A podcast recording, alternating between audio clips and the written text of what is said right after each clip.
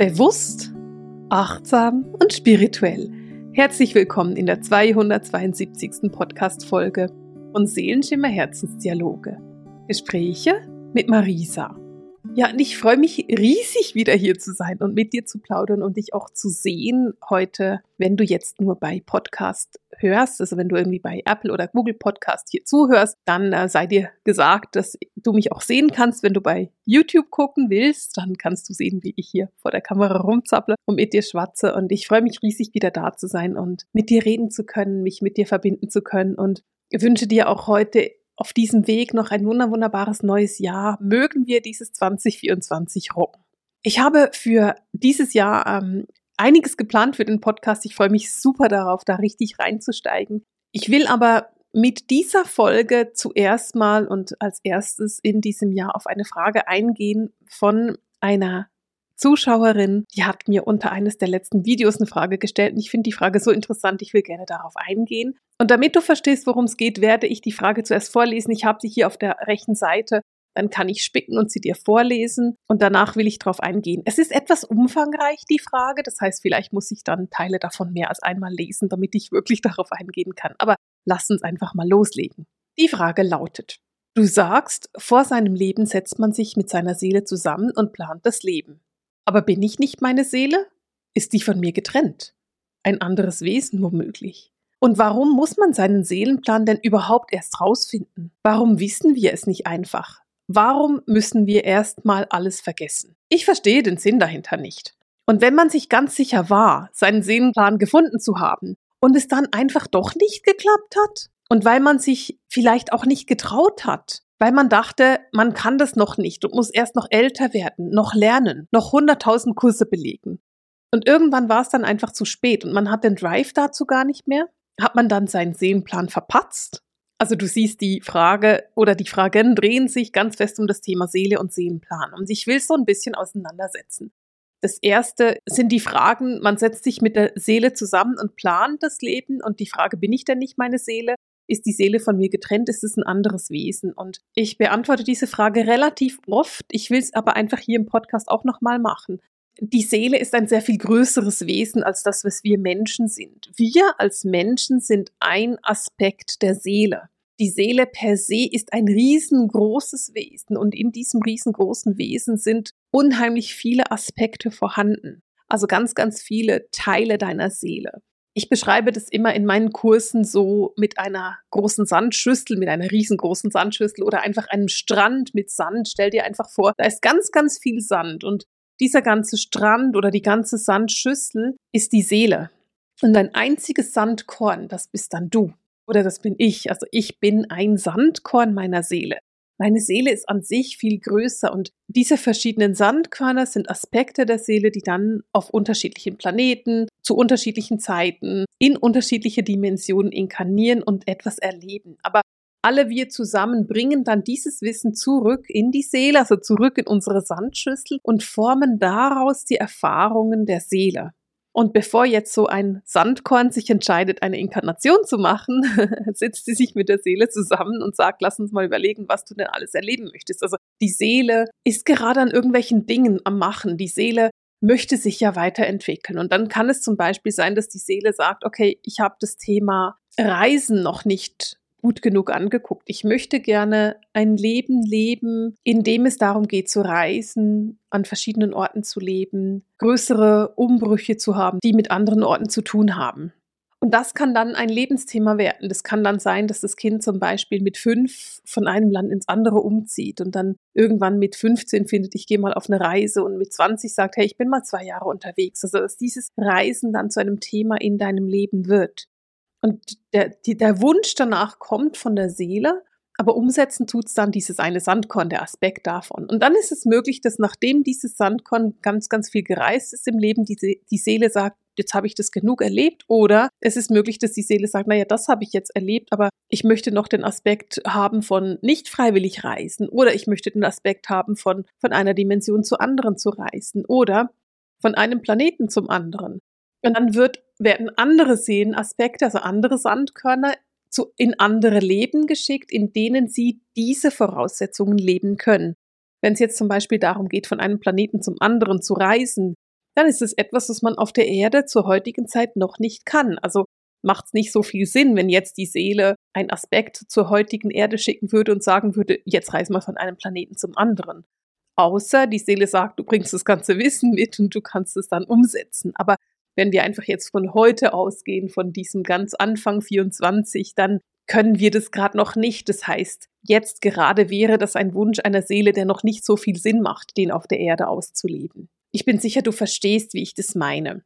Und nein, deine Seele ist nicht von dir getrennt. Du bist immer verbunden mit deiner Seele. Du kannst nicht nicht verbunden sein mit der Seele. Dann würdest du sterben, weil der Körper, der, die Biologie, also dieser Computer, den wir da sind, der braucht die Seele, um leben zu können. Die Seele haucht uns das Leben ein.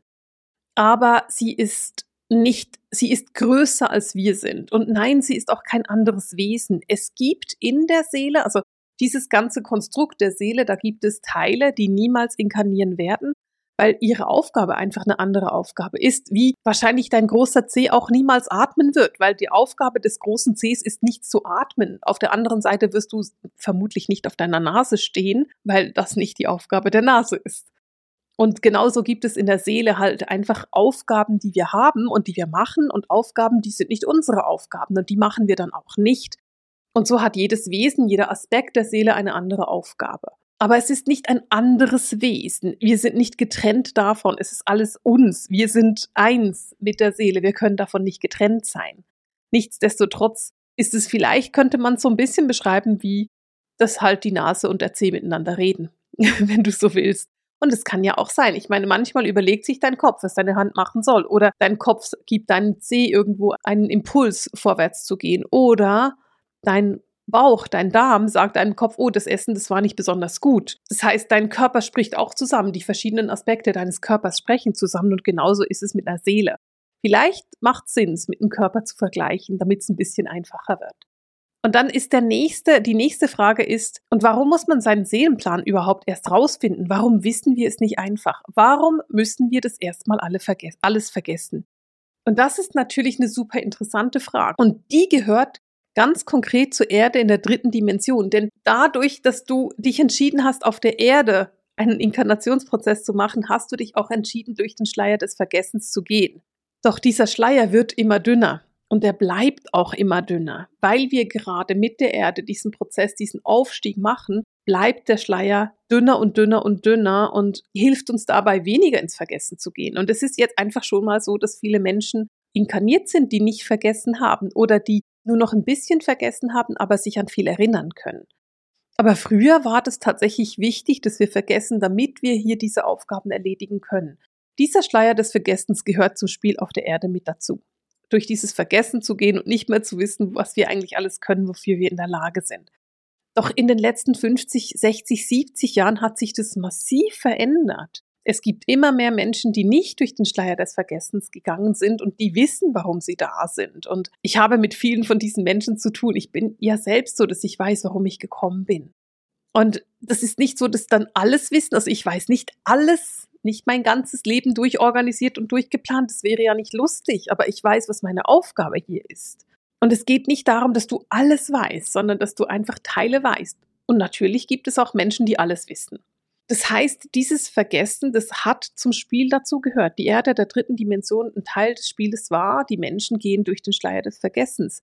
Aber jetzt ist es nicht mehr aktuell. Guck dir die Kinder an. Die Kinder kommen mit unheimlich viel Wissen und nicht mit dem Schleier des Vergessens.